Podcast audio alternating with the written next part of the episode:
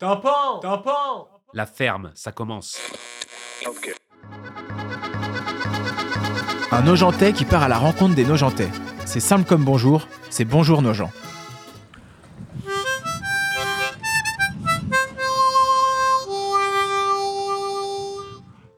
Bonjour Patrice. Bonjour. Eh ben, merci beaucoup d'avoir accepté mon invitation parce que je vais, je vais vous faire un aveu.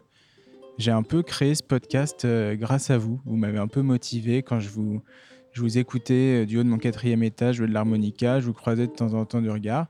Et j'ai jamais osé me lancer, venir vers vous pour en apprendre plus sur vous. Donc je suis très content de pouvoir euh, discuter avec vous aujourd'hui. Merci pour l'invitation.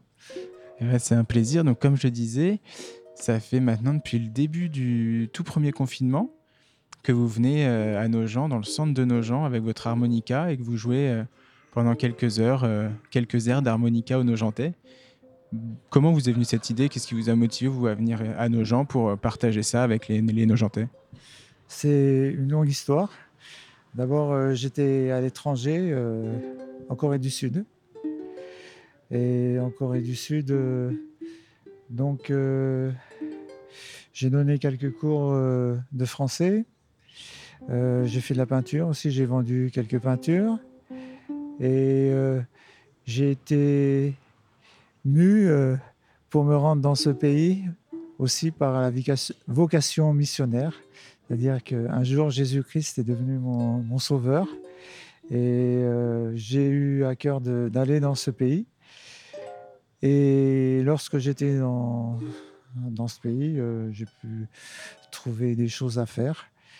Donc, euh, servir dans la mission auprès des pauvres euh, dans le métro à Séoul, notamment, avec l'Église. Et accompagner euh, des chants de foi à la guitare. Et j'ai eu un petit accident à mon doigt, mon petit doigt. J'ai une tendinite. Donc, c'est quelque chose d'assez douloureux qui m'empêchait de, de jouer de la guitare librement comme j'aurais souhaité. Et alors, je me suis remis à l'harmonica et j'ai beaucoup travaillé à l'harmonica. Et donc, j'ai pu euh, apprendre des cantiques et des chants spirituels à l'harmonica en étant en Corée du Sud. Et, et quand j'ai eu besoin d'argent aussi, parce que la vente de tableaux euh, marchait plus ou moins selon les, moments, je, me suis mis à jouer dans des petites ruelles de Séoul, la capitale de Corée du Sud, et gagner de l'argent comme ça. Voilà. C'était en, en quelle année vous étiez en Corée du Sud? J'étais en Corée du Sud, il faut que je me souvienne, euh, donc euh, jusqu'en 2019, euh, entre euh, 2014 et 2019 pour le dernier séjour. euh, donc tous les, comme je n'avais pas de visa de travail, euh, je sortais tous les trois mois. euh, je pouvais sortir une journée et revenir. Ça marchait avec la douane pendant ce temps. Donc euh, j'ai quitté la Corée en 2019. Je suis passé par l'Espagne. Et je suis revenu euh, en mars 2020 en France, donc à la, la période du confinement. Effectivement, en pile poil, euh, quand c'était pas le plus simple finalement. Et donc, je me suis retrouvé à Nogent-sur-Marne. Euh, Totalement par hasard? Non, pas par hasard. Au départ, j'étais à l'aéroport d'Orly. Et comme euh, je n'ai pas obtenu euh, de logement là où je pouvais espérer en, euh, avoir, j'ai dormi quelques jours à l'aéroport. Et ensuite, j'ai rencontré sur place la Croix-Rouge. Et donc, avant la fermeture de l'aéroport, euh, la Croix-Rouge a fait part euh, à moi et à d'autres personnes qui logeaient, entre guillemets, euh, dans cet aéroport pour la nuit, pour les, pour, pour les nuits. Donc, si je souhaitais bénéficier d'une aide au logement, on peut dire comme ça, dans le gymnase de Nogent-sur-Marne. Alors j'ai dit oui, et c'est comme ça que je suis arrivé à Nogent-sur-Marne en plein confinement. Ah oui, donc effectivement, du coup, vous étiez à l'aéroport d'Orly en pleine crise euh, Covid. Donc j'imagine qu'à l'aéroport, ils essayaient de. de- Enfin, ça devait être une situation euh, plutôt compliquée. Euh, ben, J'observais ça un peu à distance, puisque j'avais pas d'avion à prendre. Donc j'étais tranquille de ce point de vue-là. Euh, Dieu a pourvu pour, euh, pour la nourriture. C'est quelqu'un euh, m'a amené de la nourriture euh, parce que j'avais pas beaucoup d'argent régulièrement. Et donc entre le 22, je suis arrivé le 22 à ce que je me souviens à l'aéroport, et le 29, date de fermeture de l'aéroport, si je me souviens bien, 29 ou 30 mars.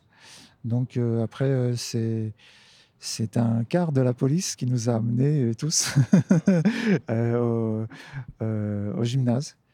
Pour, un quart de la police, carrément? Oui, oui. Euh, donc, un quart de la police nous a amenés euh, au gymnase pour, pour, assurer le transport. Parce que la Croix-Rouge ne dispose pas de car, euh, à ma connaissance, de petits, juste des petits véhicules. On était un certain nombre. Donc, c'est, voilà, on a été transportés au, au gymnase. Et je vais faire un petit retour dans le temps. Vous êtes originaire d'où à la base? Je suis né à Nancy, en Lorraine. Donc j'ai grandi dans la banlieue de Nancy. Euh, je suis né en 1963. Donc, euh, et... Vous avez toujours beaucoup voyagé ou c'est plus tard dans votre vie que ça s'est un peu déclenché?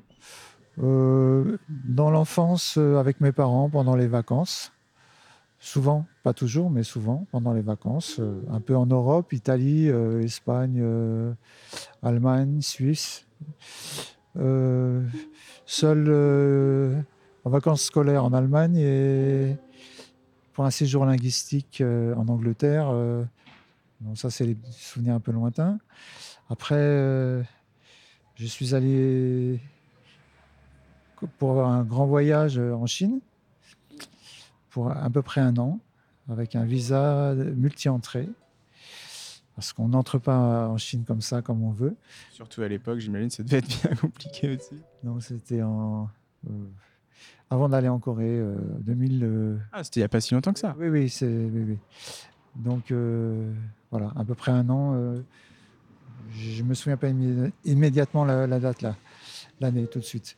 Ouais, c'est pas grave, c'est pas grave vers euh, de 2009, vers 2009, 2009-2010, voilà. Donc sur ces deux années, je suis resté un an euh, dans le nord-est de la Chine. J'étais. Qu'est-ce que vous faisiez en Chine alors? Moi, j'étais invité et euh, j'ai continué d'apprendre le chinois parce que j'ai commencé à l'apprendre il y a longtemps. Et euh, Parlez couramment chinois maintenant? Je parle assez bien le chinois.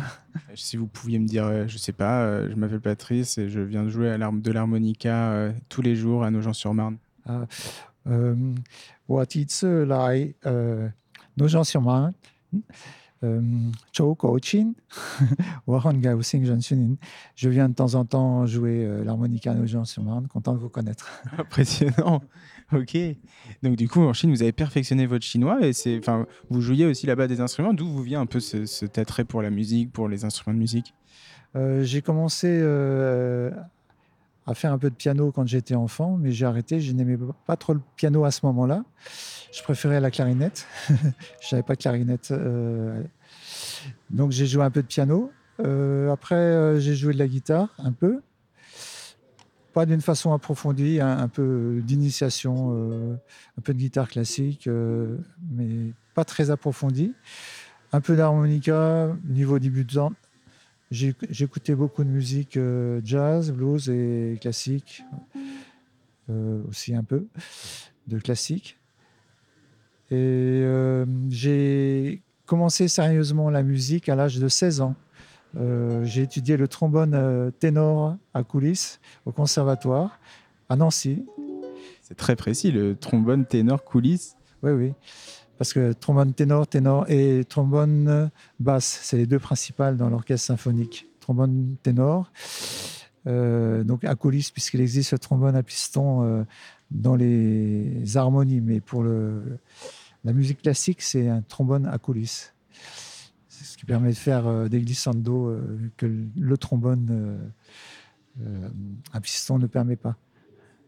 Donc j'ai fait plusieurs conservatoires, le conservatoire de Nancy, le conservatoire de Perpignan Et finalement, j'ai obtenu ma médaille d'or au Conservatoire de Versailles en 2000. Donc, euh, ça m'a duré des années. J'ai arrêté un moment, euh, j'ai repris. Euh, et puis finalement, j'ai réussi à obtenir cette qualification de base, on peut dire professionnelle, pour pouvoir poursuivre ensuite. pour ceux qui veulent, la médaille d'or de conservatoire, c'est une base une indication de niveau professionnel. Et donc vous, l'objectif quand vous avez obtenu cette médaille d'or, c'était quoi derrière? C'était de pouvoir participer, être, dans des orchestres, dans du classique, enfin, ou c'était juste par euh, pure, euh, je sais pas, euh, envie finalement d'avoir d'obtenir quelque chose après toutes ces années de pratique? C'était surtout l'amour de la musique, l'intérêt pour la musique, l'art en général, parce que je m'intéresse à tous les arts, la musique, la peinture, euh, la poésie, euh, le théâtre, euh, le cinéma. Donc, le, fait d'avoir trouvé un, instrument qui me motivait et aussi d'avoir eu de très bons professeurs, très, très intéressés et intéressants d'avoir une pratique de la musique, pas seulement une écoute de la musique. Après, je ne savais pas si à ce moment-là j'allais en faire quelque chose de professionnel ou gagner quelque argent avec. Euh, c'était pas le premier souci. C'était plus euh, l'amour de l'art au départ. Et du coup, cet amour de l'art, il vous vient d'où? C'est vos parents qui, étaient un peu dans ce milieu-là, qui vous ont appris à aimer l'art, tous les arts, comme vous dites? Ou ça a été vraiment quelque chose de très personnel, euh, et que ça vous est venu au fur et à mesure du temps, vous vous intéressez juste à tout? Euh, je situerais ça, l'intérêt pour l'art euh, à l'enfance. En fait, c'est lié au vécu. Euh, un enfant, il aime s'amuser et l'art, c'est aussi une façon de s'amuser, de faire des collages, des dessins et d'être encouragé. C'était très important en fait par ma maman qui était femme au foyer et qui s'occupait de moi. Donc, qui qui trouvait de l'intérêt en fait aussi à ce que je faisais parce que comme un musicien il a besoin quelque part d'auditeurs euh, un artiste euh, quel qu'il soit en herbe ou, confirmé il a besoin aussi d'avoir un rapport à, d'autres. Et donc ma maman euh, a été une grande source d'encouragement on peut dire. Elle a cru que j'avais du talent Je, pense que vous avez du talent d'après tout ce que vous me racontez depuis tout à l'heure. Et puis, euh, elle m'a encouragé euh, tout ce qui était pratique artistique, que ce soit la peinture ou la musique ensuite. Je me suis intéressé à d'autres domaines comme le cinéma, même si j'ai pas fait d'école euh, de cinéma. Et donc, du, côté de ma maman, j'ai trouvé un, grand encouragement et aussi une confiance par rapport à ce que je pouvais faire. Et donc tout à l'heure, vous parliez un peu de votre euh, croyance, euh, votre foi envers Jésus-Christ. C'est pareil, c'est quelque chose qui vient de votre tendre enfance, de votre, de votre éducation, c'est arrivé pareil, ça vous est tombé dessus un peu euh, plus tard, vous avez eu une révélation ou... Oui, donc il y a eu plusieurs étapes. Il y a eu dans l'enfance de m'attendre à Dieu à certains moments. Ma, il arrivé que ma maman prie avec moi euh, quand j'étais petit enfant. Et euh, j'ai connu à ce moment-là, dans la foi en Dieu, dans le Christ, j'ai eu des moments où j'ai ressenti la présence de Dieu, d'amour de Dieu. C'était quelque chose d'important dont je me suis souvenu plus tard. Aussi, euh, quand j'avais vers 10, 11, 12 ans, je ne sais plus exactement quel âge, j'ai voulu avoir une Bible, ce que ma maman m'a euh, autorisé et j'ai reçu euh, plusieurs Bibles en fait pour enfants avec des textes euh, extraits de la Bible, des textes originaux extraits de la Bible et avec des images comme on trouve des Bibles pour enfants. Et donc je lisais à certains moments. Et à l'adolescence, je me suis éloigné de Dieu. Donc je pensais à Dieu à certains moments, mais je je ne peux pas dire que j'étais près de Dieu à ce moment-là. J'étais euh, en révolte, euh, en questionnement euh, à la fois artistique, politique, et en rébellion par rapport à l'autorité en général et les injustices en particulier. Et je, me considérais plutôt comme attiré par la philosophie, l'art et, quelque part la révolution. Je voulais faire la révolution sans tuer personne. C'est un peu. et donc, en cette période aussi, par rapport à la justice et l'injustice, je, comprenais euh, qu'il y a euh, une responsabilité par rapport à ce qui peut nous entourer, que nos actes, nos pensées, nos paroles ont des conséquences. Et je réalisais aussi mes propres injustices. C'est-à-dire pas seulement euh, du monde, de la société, mais que moi aussi j'avais un problème, non seulement avec le monde, mais avec mon monde intérieur aussi. Et donc, euh, dans cette difficulté par rapport à l'autorité, donc j'ai quitté ma famille. Je suis parti de ma famille en 1989. Donc, quand vous dites votre famille, c'est votre mère, votre père. Vous, vous, avez, quitté votre famille? Oui, j'ai quitté mon, papa et ma maman. Euh, j'ai pas de frères et sœurs. Je suis fils unique. Et je suis parti à Paris avec mon trombone à coulisses. Donc là, j'ai eu un temps d'arrêt par rapport aux études de musique. C'est un des temps d'arrêt que j'ai eu. Et j'ai joué de la musique à ce moment-là, dans les rues de Paris, du trombone à coulisses. C'est quoi votre souvenir de cette époque, justement, de votre arrivée à Paris et de vos débuts euh, en tant que musicien de, rue, on va dire, à Paris? Bien, euh, au départ, euh, comme j'avais vendu beaucoup d'affaires qui m'appartenaient, donc j'avais de l'argent de côté, j'allais à l'hôtel. j'ai passé du temps à lire des livres qui m'intéressaient, surtout, surtout, des livres comme Tchekhov, Tolstoï, euh, Shakespeare. Aussi, je m'intéressais à l'ethnologie, euh, des personnes qui, s'interrogent sur euh, notre humanité. Et je me posais beaucoup de questions. Et donc, j'étais un temps à l'hôtel. Et après que mes sous aient filé, donc je voulais pas revenir en arrière. Donc, à ce moment-là, je suis descendu dans le métro d'abord, jouer du trombone pour gagner quelques sous. Donc, j'ai gagné quelques sous comme ça. Et après, euh, j'aimais pas trop le jouer dans le métro parce que je ressentais une certaine violence. Euh, à certaines heures surtout, et la foule. À, votre égard, une violence ou juste personnellement, à l'intérieur de vous, vous sentiez comme une hostilité euh, autour de vous? Non, c'était n'est pas une hostilité, mais c'était une, violence, la violence de la foule. La violence de la foule pressée à certaines heures, quelque chose de qui, n'était pas dirigée contre moi, mais que, en fait, une violence que j'avais moi-même à ce moment-là, aussi intérieurement, et que je, ressentais à l'extérieur quand, euh, la, les, personne, les personnes ensemble qui ont fini leur travail se dépêchent de, rentrer chez elles et peuvent se bousculer, même à certains moments, parce qu'elles sont pressées, etc. Donc, cette violence, je la ressentais, et je voulais sortir un peu de cette violence. Donc, je suis allé jouer sous le ciel, dans les rues de Paris. C'est plus agréable. C'est vrai que pour revenir sur cette violence dans le métro, euh, effectivement, dans les heures de pointe, on peut parler de violence dans le métro parisien. Je suis, totalement d'accord avec vous. Et c'est un parcours quand même euh, assez euh, incroyable que vous avez eu. Donc là, vous ressortez du métro pour sortir de cette violence et vous retrouvez du coup, comme vous dites, un peu le, ciel parisien, l'air parisien. Et vous êtes toujours avec votre trombone ou vous diversifiez un peu les instruments? Bah, j'avais mon trombone et j'avais ramassé un harmonica sur un rail de métro qui était oublié. J'avais fait attention que le métro ne se passe pas à ce moment-là. Euh, j'étais descendu sur le rail, euh, ce qu'il ne faut pas faire. si vous m'écoutez, euh, ne faites pas pareil. Mais bon, voilà. Le, destin est assez fou parce que vous, vous avez quand même quitté le métro parce qu'il y avait effectivement cette violence qui vous oppressait un peu, mais c'est aussi dans ce métro-là que vous avez peut-être récupéré ce lien avec l'harmonica euh, qui aujourd'hui vous suit un peu partout finalement. Oui, euh, bon, cette harmonica, je l'ai pris avec moi et à un moment, on m'a volé mon trombone, dis, et, j'avais cette harmonica. J'ai joué de la, musique avec cette harmonica euh, comme je pouvais. C'est-à-dire, c'était pas terrible euh, musicalement.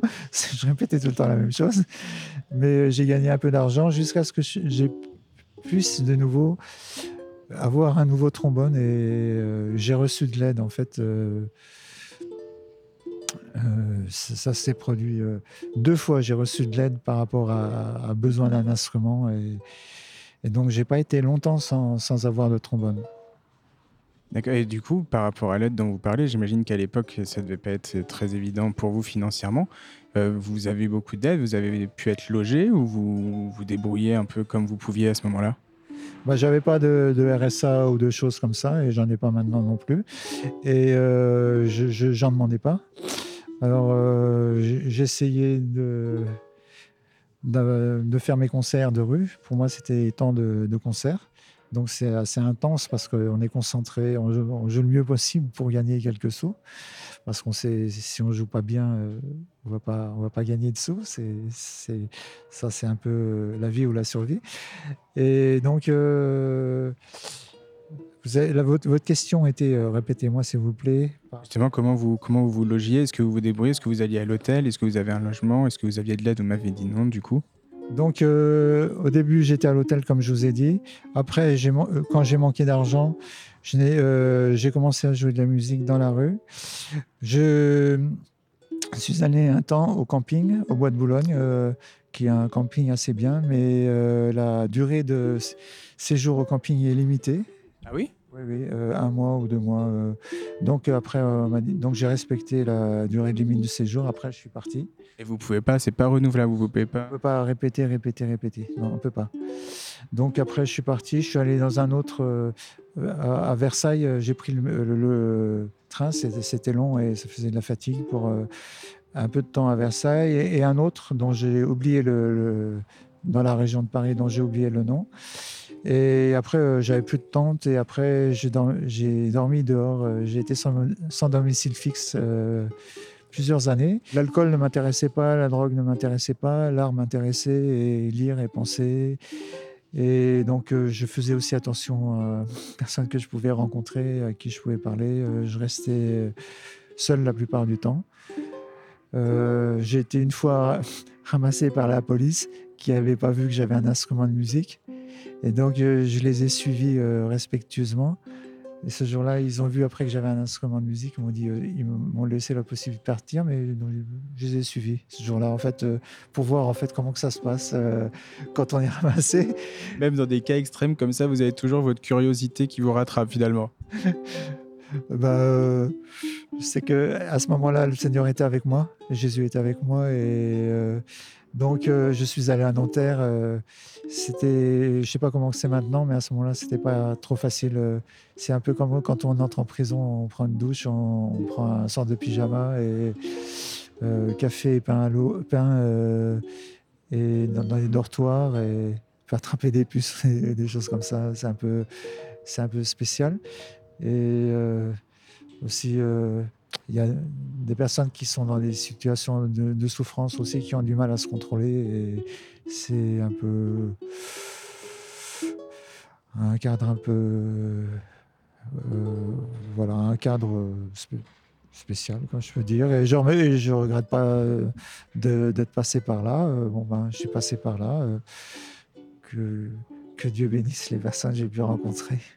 C'est sûr, enfin, je veux dire, ça fait partie de votre vie aussi. C'est ça ce qui, vous a construit, j'imagine, et qui vous a fait justement retrouver euh, votre foi euh, pour Jésus. Mais justement, moi, je suis, je impressionné parce que je ne sais pas si je vivrai ça un jour dans, mon, dans ma vie d'être sans domicile fixe, mais je ne sais pas si j'aurai le, même courage que vous, justement, de ne pas sombrer complètement. Je trouve ça assez beau de, votre démarche justement, comme vous dites, vous n'étiez pas intéressé ni par, vous n'avez pas sombré dans l'alcool, vous n'avez pas sombré dans la drogue, vous avez tout fait finalement pour vous relever comme vous pouviez. Je- comment vous avez trouvé cette force finalement pour, euh, pour y arriver? Euh, le plus important, euh, c'est un moment donc où j'ai trou- trouvé la foi, où je peux dire c'est le Seigneur qui m'a qui me cherchait alors que je savais même pas. Je cherchais la, la vérité, la justice, l'amour. euh, J'étais euh, animé par ces grandes questions. J'ai prié dans le sens, euh, Seigneur, non pas que ce soit ma volonté qui se fasse, mais ta volonté. Je cherchais la volonté de Dieu. Parce qu'avant, j'avais des volontés très fortes pour essayer de faire certaines choses. par exemple, pour, la musique, pour chercher travail dans le cinéma. J'ai fait beaucoup de demandes dans des cinémas à Paris d'art et d'essai. Je voulais être projectionniste. J'ai pas reçu de travail. et donc, euh, je- j'ai continué la musique. Et là, euh, donc, je priais, Seigneur, qu'est-ce que tu veux que je fasse?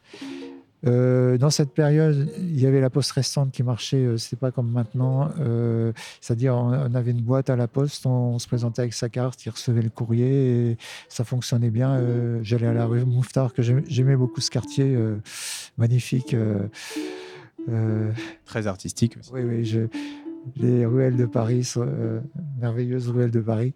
Et euh, donc, euh, à ce moment-là, j'ai reçu de, l'argent dans des enveloppes de mes parents et je me suis acheté une belle Bible. Donc, je me suis mis à lire la Bible à prier. Donc, je vais passer sur beaucoup d'expéri- de- d'expériences. Et je vais dire, à un moment, j'ai connu une épreuve assez dure. Et dans, cette épreuve assez dure, euh, donc euh, j'ai retrouvé ma famille. Je me suis retrouvé avec mes parents euh, aussi. Vous êtes retourné à Nancy du coup? Non, retourné dans la banlieue de Nancy.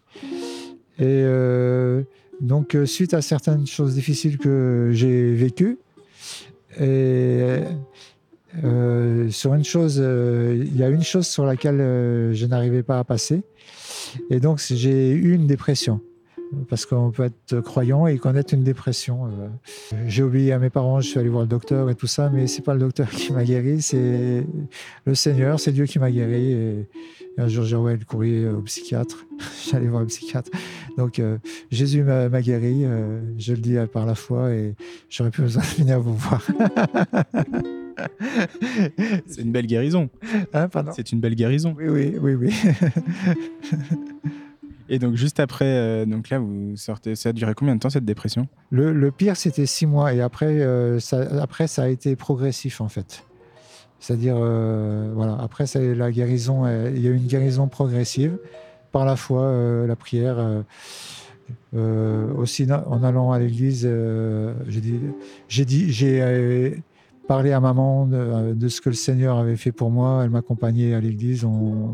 Il y avait des, des frères et sœurs, euh, des personnes dans la foi qui, ont prié pour moi et avec moi. Un pasteur qui m'a conseillé, qui aimait la parole de Dieu, qui m'a bien conseillé et, qui, qui a cru aussi que je pouvais guérir. Et donc euh, Jésus m'a guéri. Voilà, donc la guérison s'est fait progressivement, on peut dire euh, environ après six mois. Et voilà. Et on parlait donc de vos parents que vous aviez quittés euh, plus jeunes et que là donc vous avez vous retrouvés du coup. Comment ça s'est passé les retrouvailles? Est-ce que vos parents étaient au courant justement de tout ce qui vous était arrivé à Paris, de votre vécu à Paris, ou est-ce qu'ils avaient aucune nouvelle? Comment ça comment se sont passées les choses à ce moment à ce moment-là? Ben, euh, je leur écrivais de temps en temps, mais je ne rentrais pas dans les détails.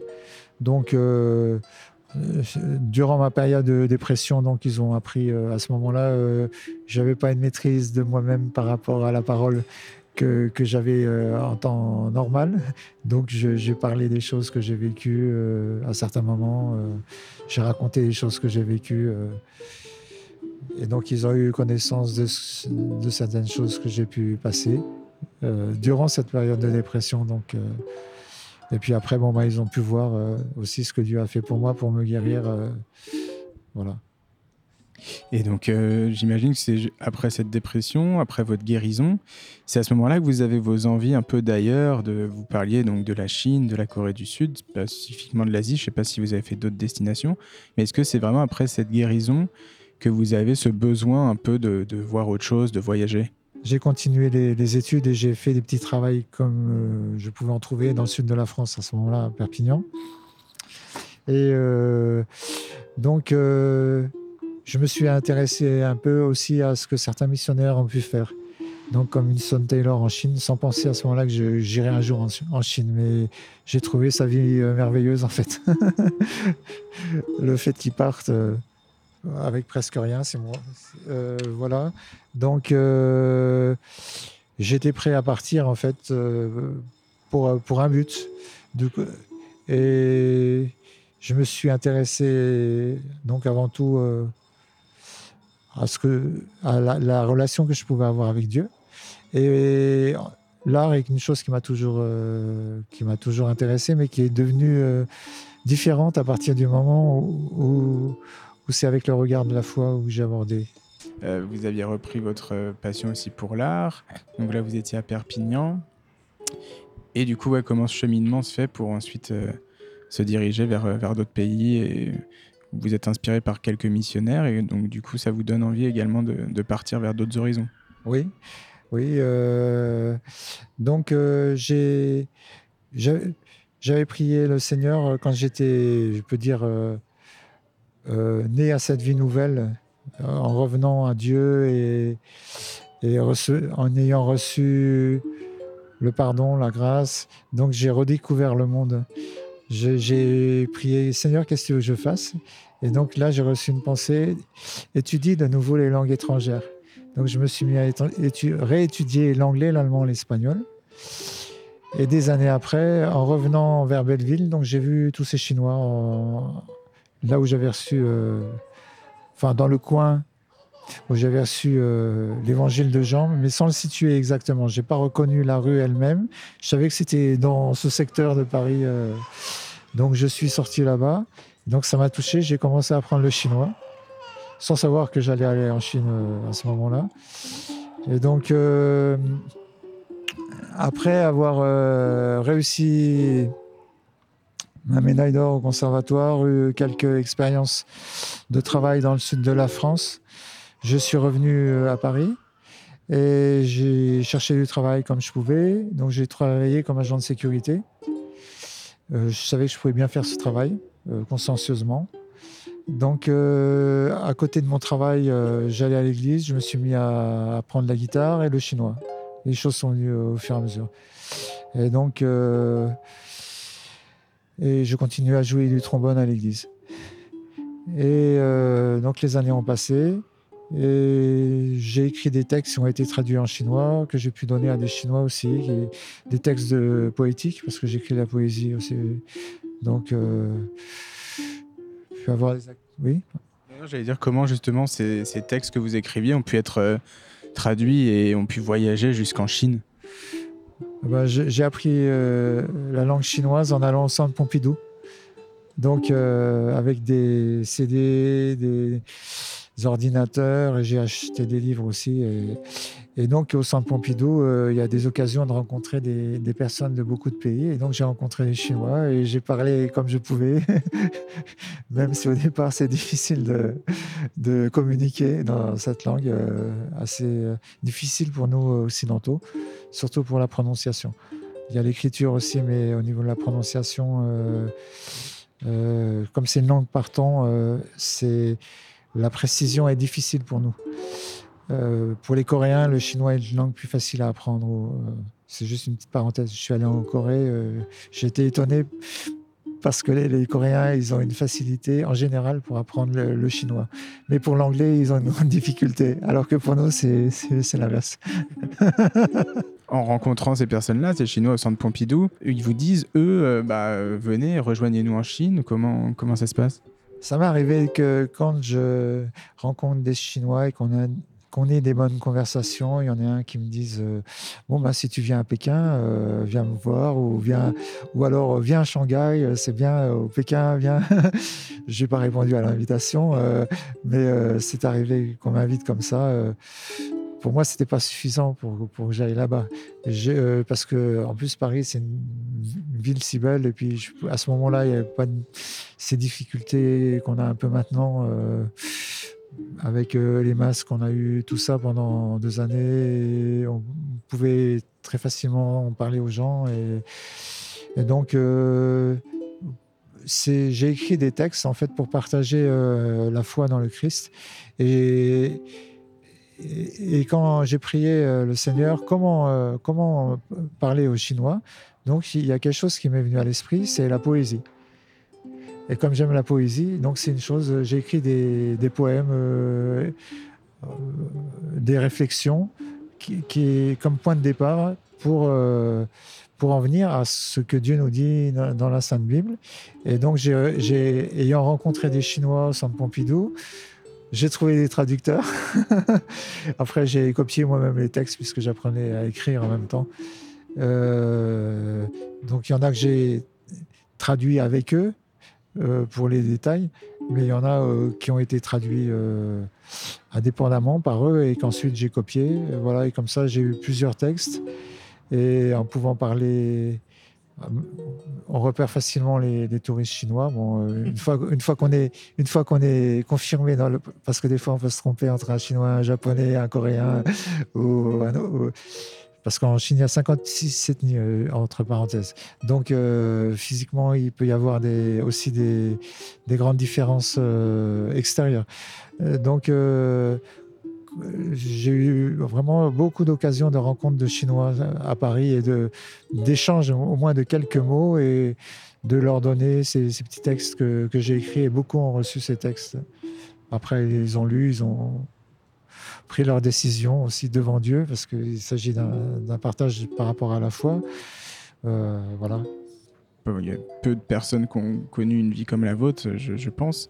Et, euh, mais j'aimerais revenir sur, euh, sur ce, Donc, vous avez fait la Chine et donc vous êtes parti quand même cinq ans en, Corée du Sud, juste avant, peu, juste avant aussi le, le, confinement. Votre retour était juste avant le, premier confinement. Euh, qu'est-ce que vous retenez de votre, de votre voyage en Corée du Sud et pourquoi vous vous êtes rentré du coup?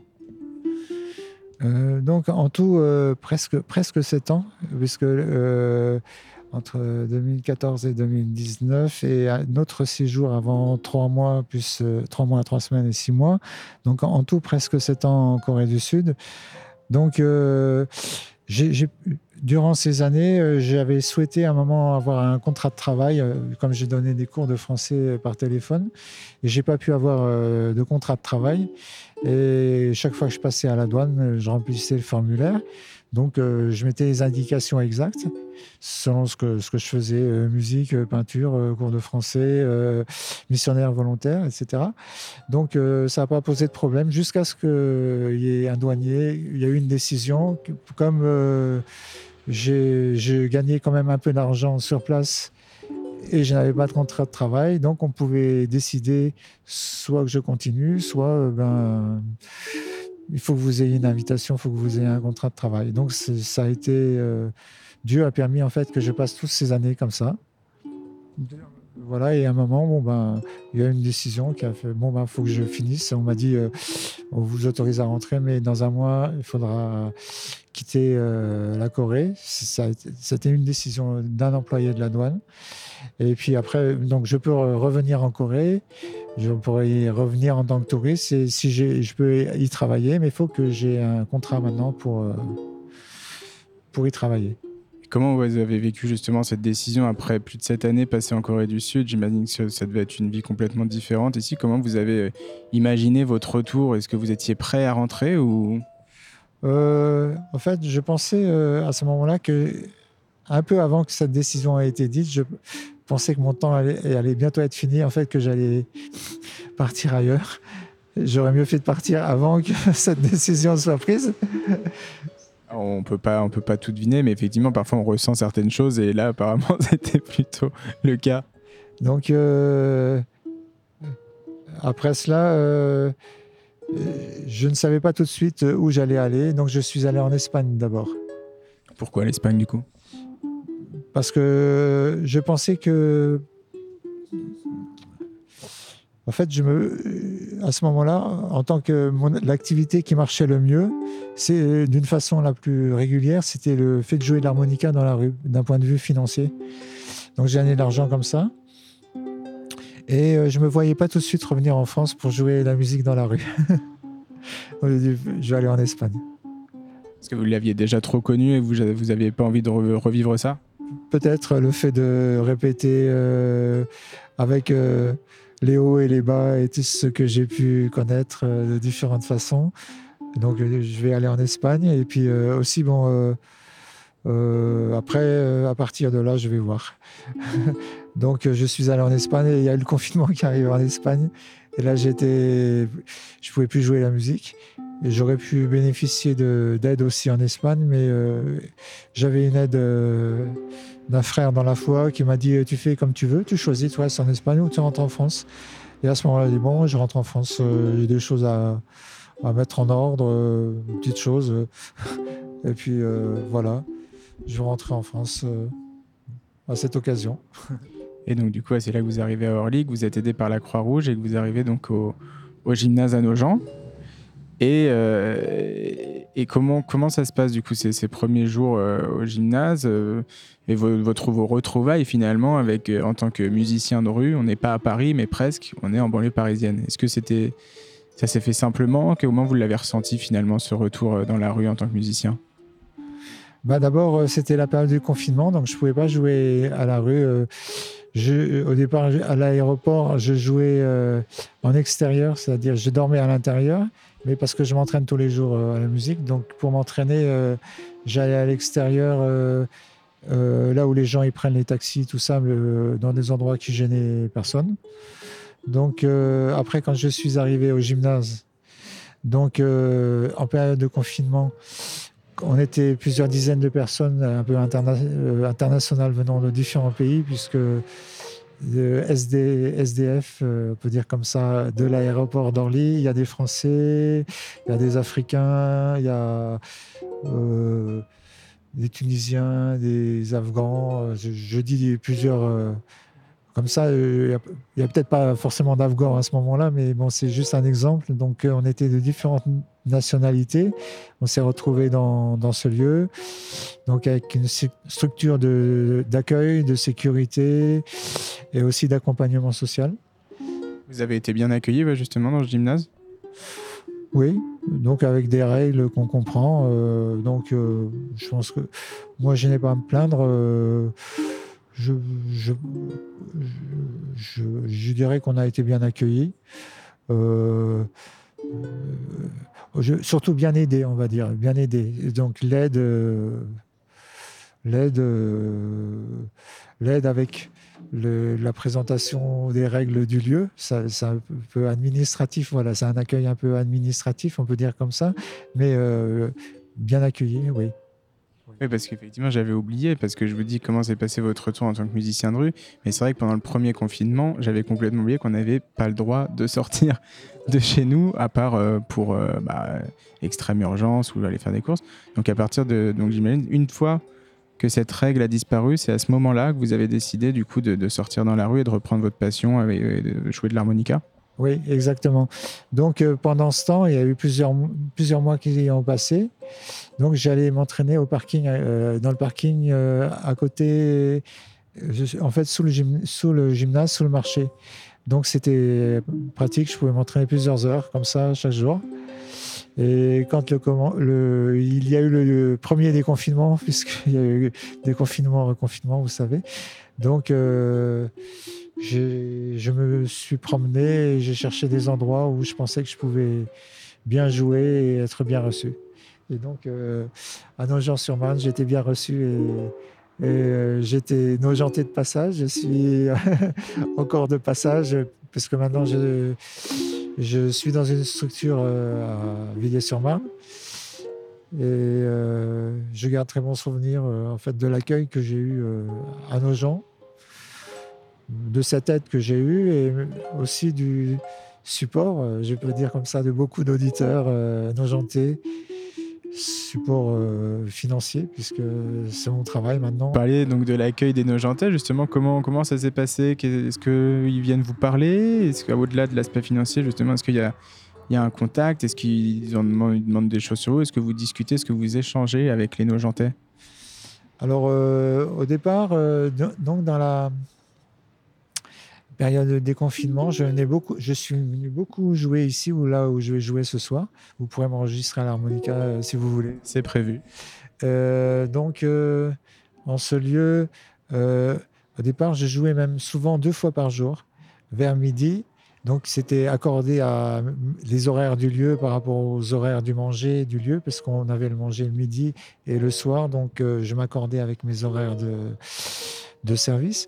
Et, donc, je jouais deux fois et euh, j'étais, je veux dire, surpris dans le bon sens de, en fait, de, du support euh, du, je veux dire, du support financier parce que j'avais besoin de gagner un peu d'argent et euh, aussi que le public que aussi une, partie du public me paraissait euh, bien apprécier la musique elle-même et euh, j'ai remarqué ici, mais pas seulement ici, aussi euh, beaucoup au niveau des enfants. Beaucoup d'enfants apprécient la musique et de découvrir ou redécouvrir un instrument. Et donc des enfants et leurs parents. Et après, pendant plusieurs mois, je ne peux pas dire qu'il y ait eu de conversation, très peu.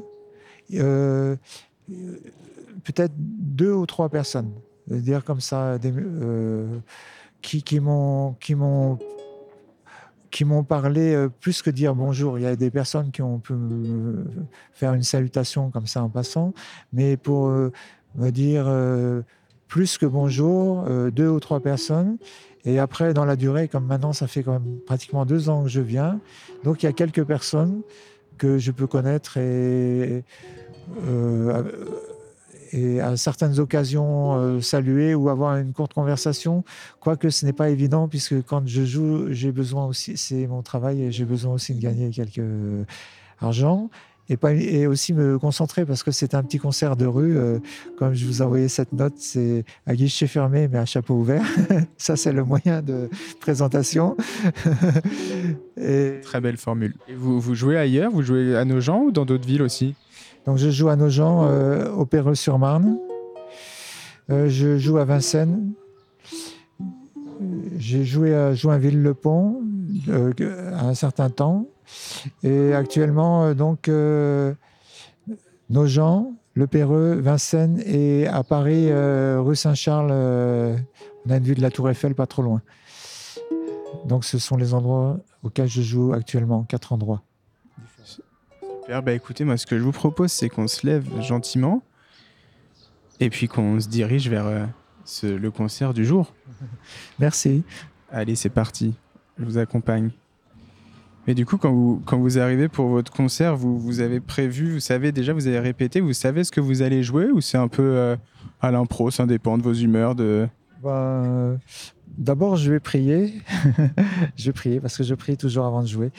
Et euh, après, en général, y a, je commence par euh, certains morceaux. Ça peut être celui-ci ou celui-là. Donc, il y a des morceaux avec lesquels j'aime bien commencer. Donc, c'est pas toujours le même, mais c'est j'ai mes favoris pour commencer.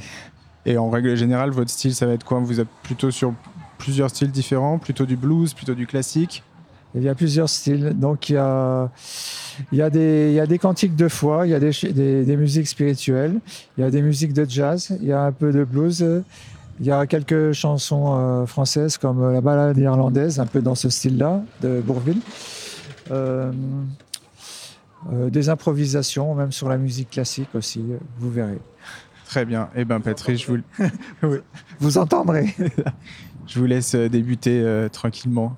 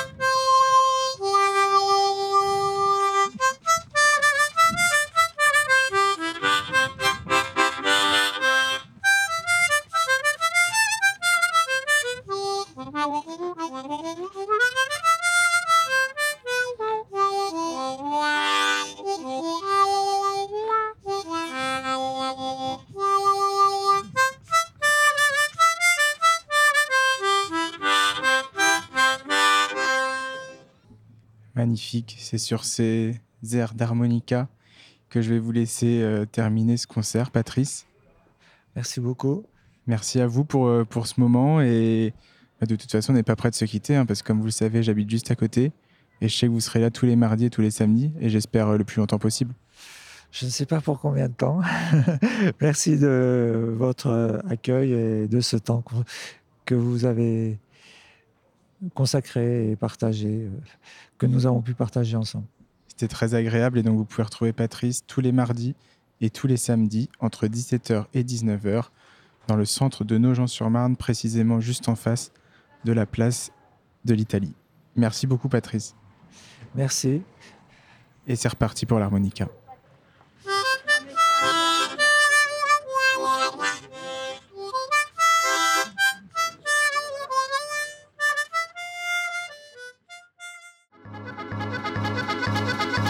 Un Nogentais qui part à la rencontre des Nogentais.